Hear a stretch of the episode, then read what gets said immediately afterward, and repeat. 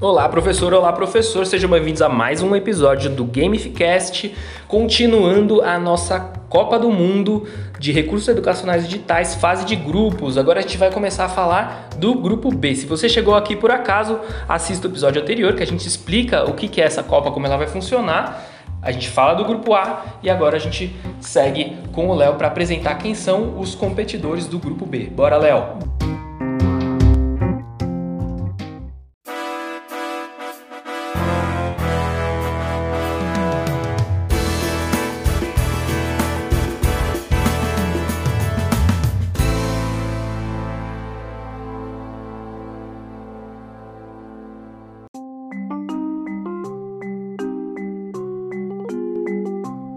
Bora, bora, gente. Grupo B aqui nós temos um dos meus favoritos é, da vida inteira, assim. O Padlet, eu gosto muito dele, já usei muito por aqui. Também ele tá cabeceando a chave. É, nós temos Ed Puzzle, nós temos um novato por aqui, inclusive, né? Novato. Um aplicativo af africano, pessoal, da Nigéria, super novo. É, praticamente ninguém conhece, né? A gente fez questão de trazer por aqui, que é o Class Notes, bem interessante. E o Twine, né, Victor? Twine ele tem uma função bastante específica, mas a gente acredita muito no potencial dele. Ele traz aí a possibilidade do uso de jogos baseados em texto, então você tem uma narrativa e tem momentos de interação.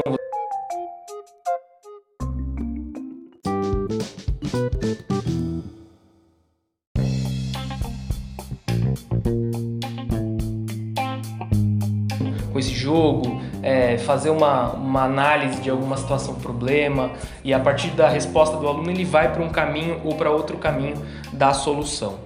O Class Notes é, ele é como se fosse um, uma Khan Academy, não sei quem conhece a Khan Academy, que é uma, uma, plataforma de educação com recursos, com gamificação. Talvez ela apareça mais aí para frente em um dos grupos. Quem sabe, né? É, mas ela é como se fosse uma Khan Academy, é uma plataforma de educação é, focada, ela foi feita para países africanos. É, isso está na descrição de, dessa plataforma, é uma plataforma nigeriana e eu acho que é legal que a gente saia aí um pouco do, do desse eixo, né? De vai, vamos falar de aplicativo, vamos falar de aplicativo que é feito nos Estados, nos Estados Unidos, Vale do Silício, Exatamente. na Europa, né? E o mais legal é que ele é 100% gratuito, né? 100% gratuito para todos os estudantes, todos os professores, os estudantes têm ferramentas de organização de estudos, tem conteúdo, enfim, é bastante importante.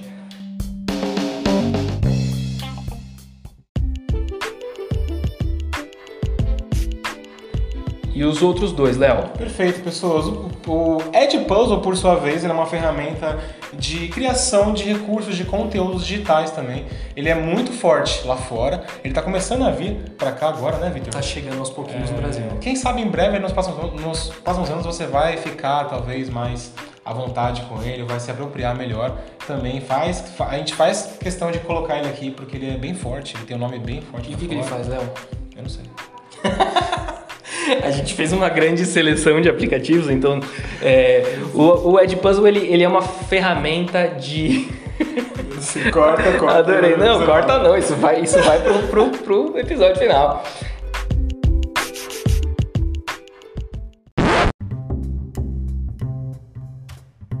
O Edpuzzle é uma ferramenta de interatividade, interatividade em vídeos. Então você consegue postar um vídeo seu que você, que você subiu na plataforma, um vídeo do YouTube, e em cima desse vídeo você consegue é, inserir uma pergunta de múltipla escolha, uma locução sua, uma pausa para algum comentário. Então é legal porque você, num processo de curadoria de, de recursos de aprendizagem, né, você escolhe um vídeo que você gosta muito que você quer passar para os seus alunos. Mas uh, isso não fica só para os alunos, ah, assista esse vídeo. Não, ele vai assistir o vídeo, ele vai interagir com uma pergunta que você colocou, ele vai poder ver um comentário que você colocou. Ou então, sei lá, tem um vídeo que você gosta, mas que você quer passar para os seus alunos, mas tem algum pedacinho do vídeo que tem algum conceito que você gostaria de apresentar de uma forma diferente, uma ênfase que você gostaria de dar, uma problematização que você quer trazer para aquele vídeo. Você consegue inserir no Edpuzzle uma pausa e criar um momento de interação. E também é, coletar informação em relação ao acesso dos seus alunos. É legal porque a gente vê que ele é um nicho, né? Ele usa uma mídia de nicho, que é o vídeo, em teoria. Sim. É, mas ele é bem diferente, né? Ele traz muitas ferramentas legais, muitos recursos poderosos por aí. Obrigado, Victor, pelas, pelas dicas. E o Padlet? Você falou que é seu favorito. Você sabe né, sim, o que o Padlet faz, Léo? Eu sou casado com ele, basicamente. O Padlet, ele é uma ferramenta, pessoal, para você que nunca usou. Ele é um ambiente de colaboração online. Você consegue usar ele pelo, pelo site, direto, navegador. Ele tem aplicativos para qualquer é, base, seja Android, seja Apple, o que você achar melhor. Ele tem murais diferentes, então você consegue trabalhar no mural aberto, você consegue trabalhar por colunas, você consegue trabalhar por linhas, você consegue gerar uma aba de comunicação, tal qual um chatzinho, como se fosse um WhatsApp, por exemplo. É bem, bem legal. Né? Você consegue criar linhas do tempo, você Linha consegue tempo. criar uma interação por meio de um mapa. É, e o, o, que eu acho que é mais interessante do Padlet é que ele descentraliza um pouco essa questão de onde vem o conteúdo, né? Uhum. Porque os estudantes todos eles podem fazer postagens ou a, as famílias dos estudantes fazer postagens, interagir com as postagens uns dos outros, colocando outras mídias, votando, marcando, comentando, né? Aliás, em tempos de pandemia, pessoal, o Padlet ele foi o, é, é o LMS, né? Ele foi o sistema de gerenciamento de aprendizagem de muitas escolas, muitas inclusive até hoje pós pandemia utilizam. Então, para você poder colocar cada aula por dia, para você poder receber entregas, para você poder desenvolver, porque essa é a parte mais legal dele, né? Uhum. É o tanto de coisa que ele consegue receber. É, ele foi um LMS de emergência, né? Ele não, ele não, é um LMS propriamente dito, mas ele, ele acabou suprindo essa necessidade de uma plataforma é, segura uhum. na qual os estudantes pudessem compartilhar informações, compartilhar. É, é produções e os estudantes também pudessem compartilhar essas, os professores também pudessem compartilhar essas produções e que rolasse uma interação de uma forma organizada aí. Então a gente tem aí os quatro participantes, uma visão geral de cada um deles. Vamos falar então sobre as pontuações. Bora. Primeiro critério, vamos de multiplataforma de novo? Bora, bora, bora.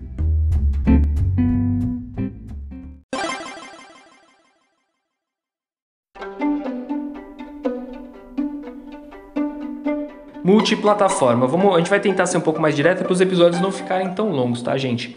É, multiplataforma, a gente tem uma pontuação uh, 4 para o Padlet e o Edge Puzzle, que funciona em tudo que é plataforma. É, acho que vale uma observação que o Edge Puzzle, ele, é, por hora, ele não é tão é, fluido de editar, de produzir é, no, no celular. Então, para você usar enquanto professor, é melhor usar no em, em um computador, mas para os estudantes utilizarem ele vai funcionar em qualquer plataforma com qualidade. Uh, o Classnotes e o Twine são ferramentas que não funcionam muito bem, são, funcionam web e tem uh, alguma funcionalidade em web e em dispositivo móvel. Então eles tiveram, tiveram uma pontuação 2. Perfeito. Ah, agora vamos para os similares. Bora, bora. Similares aqui a gente percebeu que de fato, né, cada vez mais estão surgindo novas e novas ferramentas de colaboração e também de criação de conteúdo. Né? Nós temos outras possibilidades, tal qual o Pellet, que a gente vai ver até em outros grupos por aqui, né? É, tal qual é de puzzle, por isso eles não tiveram uma nota máxima, tá, pessoal? Agora, o Twine, ele surpreendeu, porque ele teve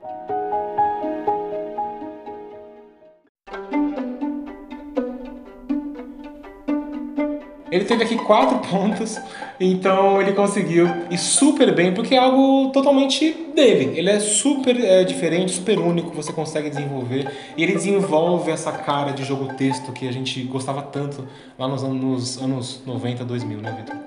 Nos anos 90, 80, 70, os jogos baseados em texto eles precedem né, um pouco é, esses jogos mais complexos de história. Então, é, quando muitas vezes a gente tem professores que falam pra gente, putz, eu, eu, sou criativo, eu gosto de fazer as coisas, mas eu não sei fazer jogo, né? uhum. E, e a gamificação, ela, ela pode acontecer, né? A gamificação ou a criação de jogos, ela pode acontecer sem a necessidade de muitas pirotecnias tecnológicas. O Twine você cria ali um mapa mental e nesse mapa mental você vai criando os eventos, enfim.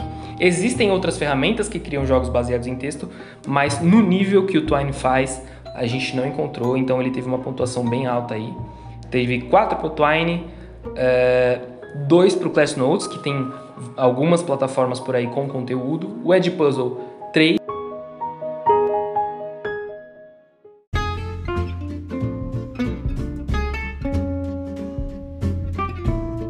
Agora, popularidade. A popularidade desses aplicativos é o Padlet disparado, uhum. o mais popular. O Edge Puzzle vem em segundo aqui, teve uma pontuação de 3, o Twine uma pontuação de 2 e o Class Notes, como a gente comentou, pelo menos aqui no Brasil, tem uma, uma popularidade muito, muito baixa ainda é, e teve uma pontuação de 1. Agora o Léo vai falar um pouco do potencial de jogar bonito, que é aquele nosso critério totalmente objetivo, científico, né, exato. Baseado em ciências exatas. Ou seja, a gente pode ver até aqui também, pessoal, que o Twine, ele surpreendeu também, porque ele traz um, um nível de aplicação muito legal. Ele tem diversas possibilidades, você consegue desenvolver ali configurações em texto, e você consegue colocar o texto desfocado, tremendo. Então ele é realmente é, lotado de ferramentas de recursos internos. O Edpuzzle, comparado com o Padlet, por exemplo, ou com o próprio Class Notes, é, a gente viu que ele tem realmente é, diferentes é, recursos que colocam ele um pouquinho acima para poder ganhar uma nota boa, uma nota 4 de fato, a nota máxima aqui dentro. Então, Padlet ele é lotado de possibilidades, você consegue fazer o que você quiser basicamente. É, e o Class Notes também, como ele veio pela tangente, né, Victor? A gente vê que ele está realmente crescendo, ele está vindo com uma ideia muito legal de diversidade, ele está vindo realmente de um local que a gente não costuma ver é, aplicativos aparecendo, ferramentas aparecendo, então a gente consegue ver como realmente uh, o nível de inovação consegue mudar um pouco o jogo aqui. Eu vou te convidar, Vitor, para você falar agora um pouco sobre os pontos. Beleza, acho que antes eu queria comentar que esse critério de potencial de jogar bonito ele tem a ver de novo com uh, critérios que vão aparecer na fase do mata-mata, que a gente diz respeito a um uso diferenciado é, desse recurso tecnológico na aprendizagem, né? Então a gente está pensando em potencial para fazer bonito em termos de aprendizagem, de uso na sala de aula. Então vamos aos pontos do grupo B e isso, com isso a gente vai fechando o nosso segundo episódio dessa fase de grupos da Copa do Mundo de Recursos Educacionais Digitais. Então a gente tem é, os dois classificados do grupo B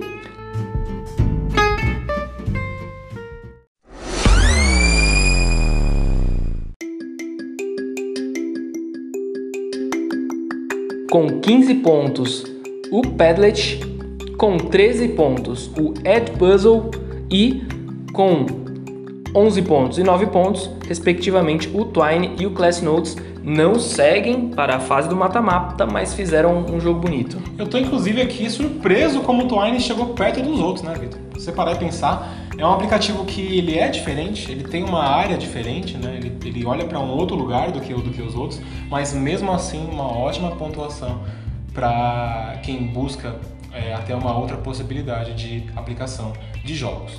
Boa, e Léo, eu queria deixar um comentário aqui pra gente fechar esse episódio, é que a gente tá falando aqui nessa entonação de narração de jogo, de comentário de jogo, e eu sinto que eu vou ficar falando assim por um bom tempo, viu, Léo? Eu acho vai que ser maravilhoso, Vitor. Eu acho que eu vou sair daqui, eu vou falar assim com a minha família, eu vou falar, da, falar assim por um bom tempo.